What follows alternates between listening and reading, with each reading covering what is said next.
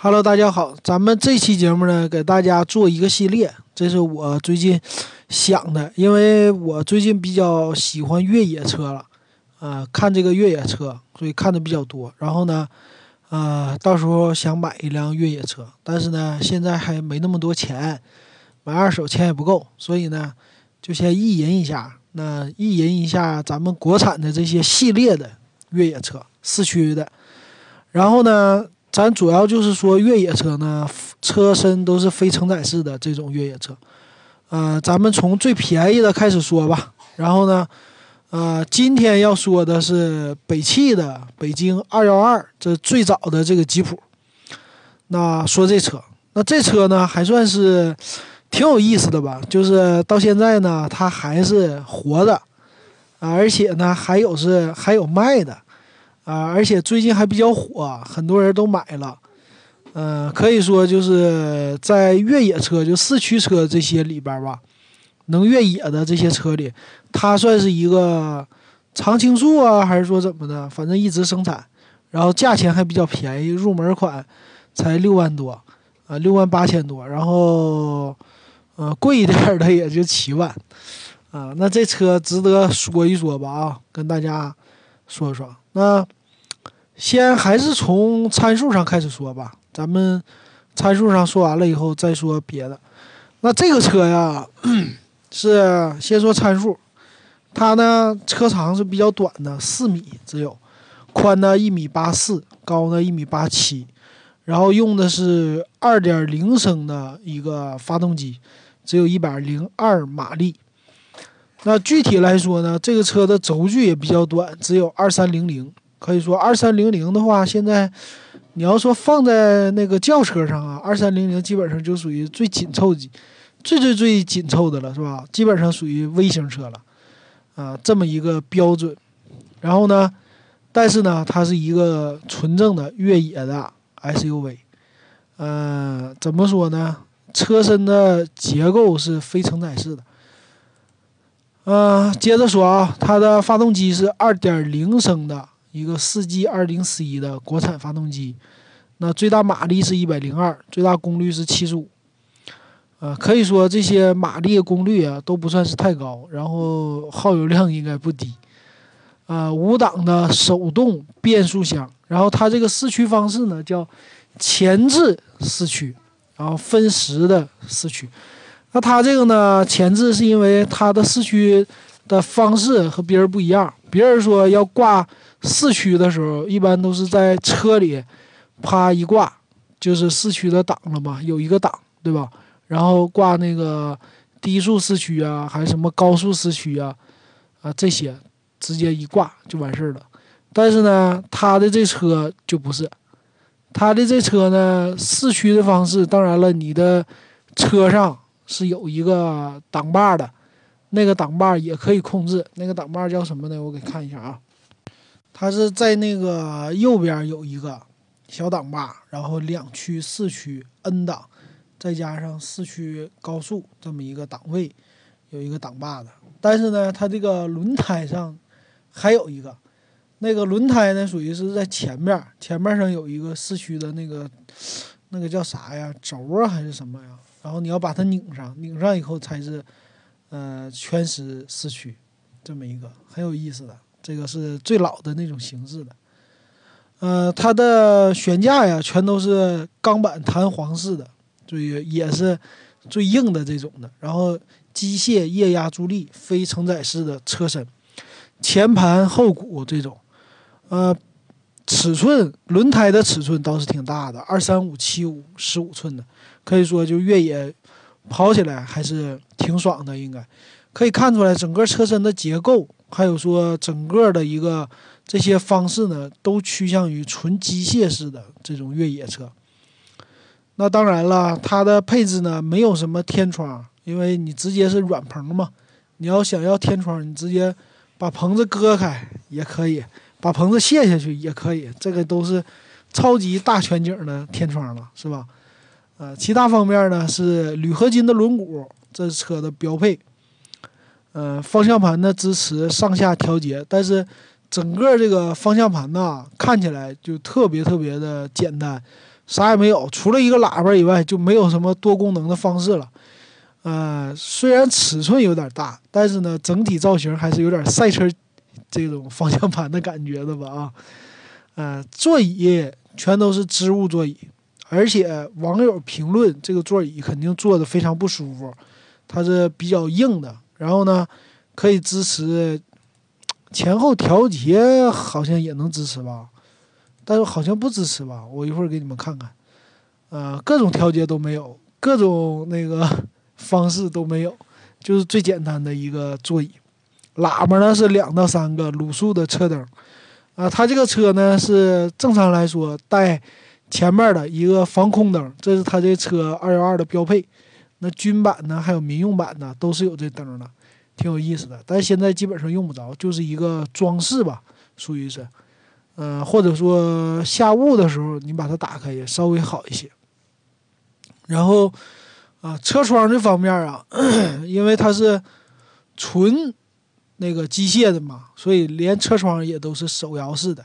这个不要奢望什么电动的了，空调也是手动的。然后这车就啥也没有了，那个很简单很简单的一个车，但是呢，受到广大用户的喜爱，一个是情怀。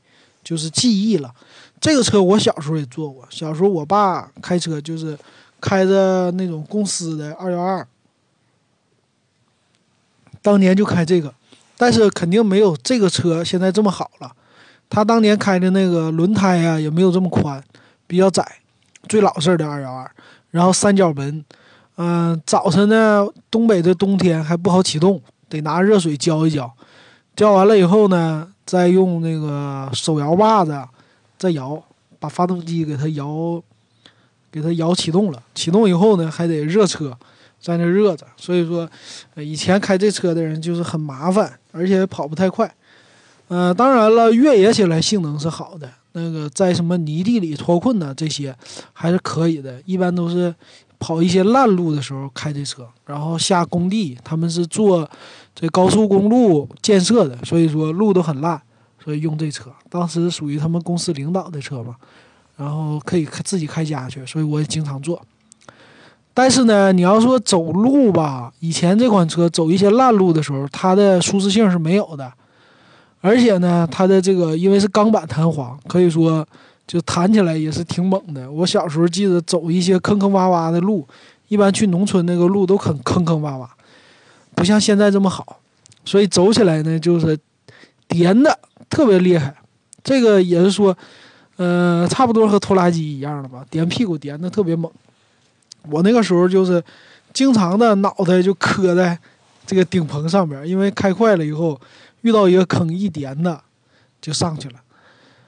呃，脑袋就磕上了。但是呢，这个车毕竟它是属于是二幺二嘛，二幺二这种国产的一个情怀车了，所以说你不能奢求它有什么这种高性能的一个或者舒适性的这些体验，它纯粹的就是硬派，或者说简单的最简单的一个越野功能。那它的什么？在论坛里反馈啊，什么漏雨啊，这个这门呐，还有漏风啊，这些都有。所以大家买的这个车呢，不是说在路上拉人用的，纯粹就是为了玩儿，就是为了越野出去的，或者说是功能车这么一个这么一个作用吧。然后这款车呢，现在是有方门和三角门的一个区别的车型。那方门呢，相对来说好一些。但三角门呢，相对来说复古一些，这个是看大家的需求。那有的人他就喜欢三角门，但是三角门呢有漏水的这个问题，就是，呃，下雨的时候啊，它那个水会漏漏到你脚底下，这是在论坛上经常说的这么一个问题吧。但是毕竟这个车还是造型很复古的，所以说，呃，要是喜欢的话，其实。呃，这个车玩起来还是能给你很多乐趣的吧，但是可能说，嗯，你要代步啊，它的油耗也比较大。但是当然当然了，咱们点评也就不是说，呃，说这个东西越野车你跟我玩油耗了是吧？嗯，基本上就是买这个车的，你就抱着一个玩的态度就可以了。所以呢，就是这个车买新车其实不如买二手车，因为呃新车呢，它拿回去以后改装的比较多，基本上不会一个素车就这么用的，啊，基本上会改装掉的。如果说一改装呢，花的钱其实也不少。所以你买二手车呢，其实这个车这种车跑公里数不会是太多的，因为实在是舒适性有问题，跑高速啊什么的，呃，也没有那么刹车也不一定那么好。但是呢，呃，玩起来还是有一些可玩性的。所以说，二手车里边很多人他们都把这车给改了，改了以后呢，你再买，可能说他有这个已经越过野了，已经撒丫子给这车玩过一遍了。但是呢，也不影响，因为这车也比较好修，嗯，它真正的到你手，只要是不是烂穿了门子，或者说是就算烂穿门子也都能修，啊，所以说你花个二手的钱买一个这车还是可以的吧？我觉得，啊，反正二手的话，我看啊，呃，大部分都是一六年的车，一六年、一七年吧，一六年的车整体来说最便宜的从四万六。到最贵的六万六，六万六是带一个后边的车车斗子，就是带个拖车。如果不带拖车的话，平均下来也就五万块钱，这车你就能到手了。然后一七年的车呢，可能说六万五，其实，呃，你要是买个新车下来也得花个七万多块钱落地，还不如买这种二手的。二手的基本上到你手里，你也就玩个一两年，也就卖掉了。其实，呃，很多人都不是拿它好好的做的。